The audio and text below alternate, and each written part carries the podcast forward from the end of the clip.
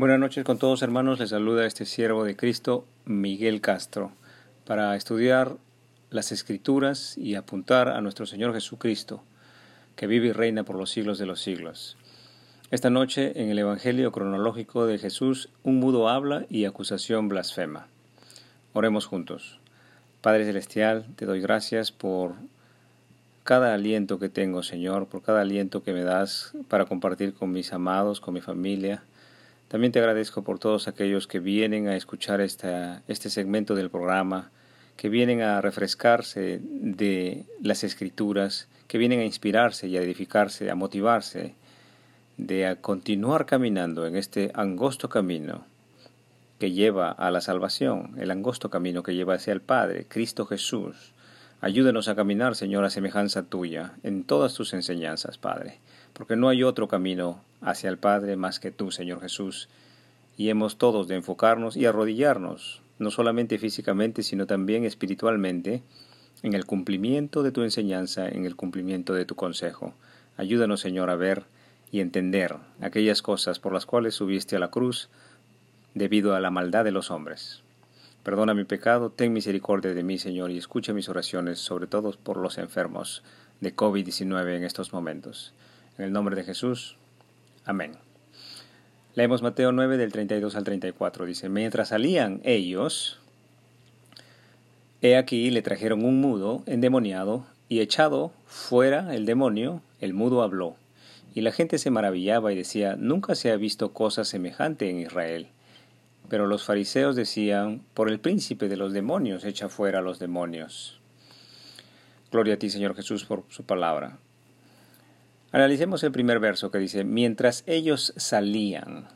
Mateo se está refiriendo a estos dos ciegos que vimos en la, en la charla pasada, estos dos ciegos que acaban de ser sanados y que pues fueron a publicar el poder de Dios, que a través de su Hijo Jesucristo, este poder que está siendo manifestado en Capernaum de Galilea a través de Jesucristo.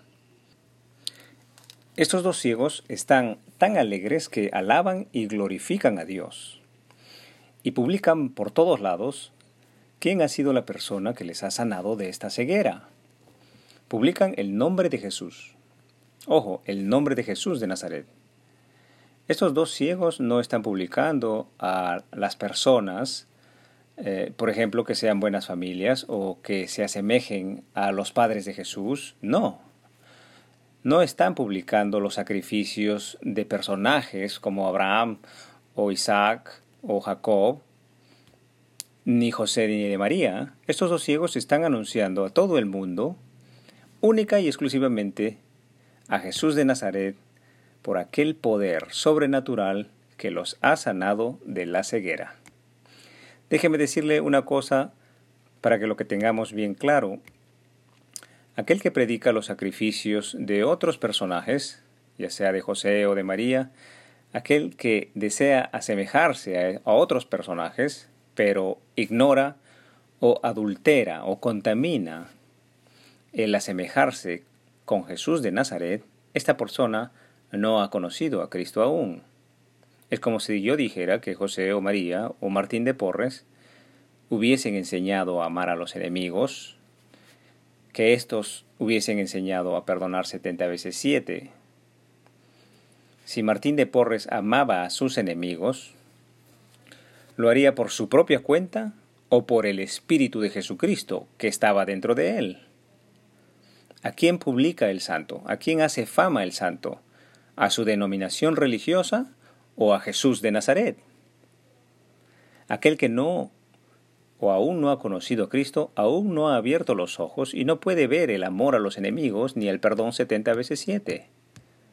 No puede ver, no entiende las enseñanzas del Maestro a plenitud y por lo tanto aún no aplica o aún no publica exclusivamente el nombre de Jesús, sino que publica denominaciones religiosas y adultera la palabra con costumbres y tradiciones humanas. Si usted o yo nos distrajéramos en personajes de la Biblia, si usted se conformara simplemente con ser buena persona, ¿sería usted salvo? Si el Maestro Jesucristo le enseña continuamente a ser santo, que es lo mismo es que ser perfecto, ¿por qué usted se conformaría con menos? Pregúntese usted, ¿quién? ¿Quién es el más interesado en que usted no alcance la santidad? ¿Quién es el más interesado en que usted no alcance la perfección, que es la semejanza con el Salvador? ¿Quién es el interesado en que usted no pueda amar a sus enemigos y no pueda perdonar setenta veces siete? ¿Y se distrae en otros personajes de la Biblia? Dice Mateo 5:48, Sed pues vosotros perfectos, como vuestro Padre que está en los cielos es perfecto. Esta es la enseñanza de Jesucristo. Bendito sea el Señor. Recuerde que sin santidad nadie verá al Señor. Por eso os yo le enseño a Jesucristo para que vosotros seáis santos también. Como dice la Escritura, seguid la paz con todos y la santidad sin la cual nadie verá al Señor. Gloria a ti.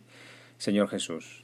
Yo predico con amor apuntando siempre únicamente a Cristo Jesús y le aconsejo que no se enfoque en nadie que no le señale en dirección a Jesucristo para que usted se edifique en fe y conocimiento de lo que es verdadero. Todo hombre o mujer, antes de recibir la gracia de Dios por muerte de Cristo en la cruz, ha estado destituido de la, de la gracia de Dios, con excepción de Adán. Y por lo tanto, si usted se enfoca en un personaje que no sea Cristo, ¿cómo podrá recibir el amor a los enemigos? Romanos 3, 23 al 24 dice, por cuanto todos pecaron y están destituidos de la gloria de Dios, siendo justificados gratuitamente por su gracia mediante la redención que es en Cristo Jesús. Gloria al Señor. Quiera Dios que usted y yo, así también a semejanza de estos dos ciegos, o como de este mudo endemoniado, que habiendo sido sanados de la ceguera espiritual, que habiendo sido sanados de esta mudez espiritual y física también, salgamos a publicar de lo que es capaz de hacer el Hijo de Dios el día de hoy, que nos ha abierto los ojos para entender y la boca para hablar de Él, de Cristo, y no de otros, que distraen o adulteran la sana doctrina del Evangelio de Cristo. Aleluya a ti, Señor Jesús. Cuando usted ha tenido una exitosa cirugía de corazón por un especialista, es muy probable que usted le haga fama a este cardiólogo. Pero si usted no ha recibido el amor a los enemigos, ni el perdón setenta veces siete, si usted no ha recibido la gracia de Dios, el regalo del perdón de vuestros pecados, ¿cómo podrá hacerle fama a Cristo? Si usted se cree buena persona, hablará de su congregación religiosa y le hará fama a su grupo religioso, pero ¿Predicará el amor a los enemigos o el perdón setenta veces siete? ¿Predicará la pobreza? ¿Y el que ama al mundo se constituye enemigo de Dios? Para su bendición se lo digo. Muchas gracias por su tiempo. Hasta aquí el estudio bíblico del día de hoy. Continuaremos el día de mañana, si Dios así nos lo permite. El Señor os acompañe en vuestro angosto caminar, el cumplimiento vivo de la palabra de Dios. En el nombre del Padre, del Hijo Jesucristo y del Espíritu Santo. Amén.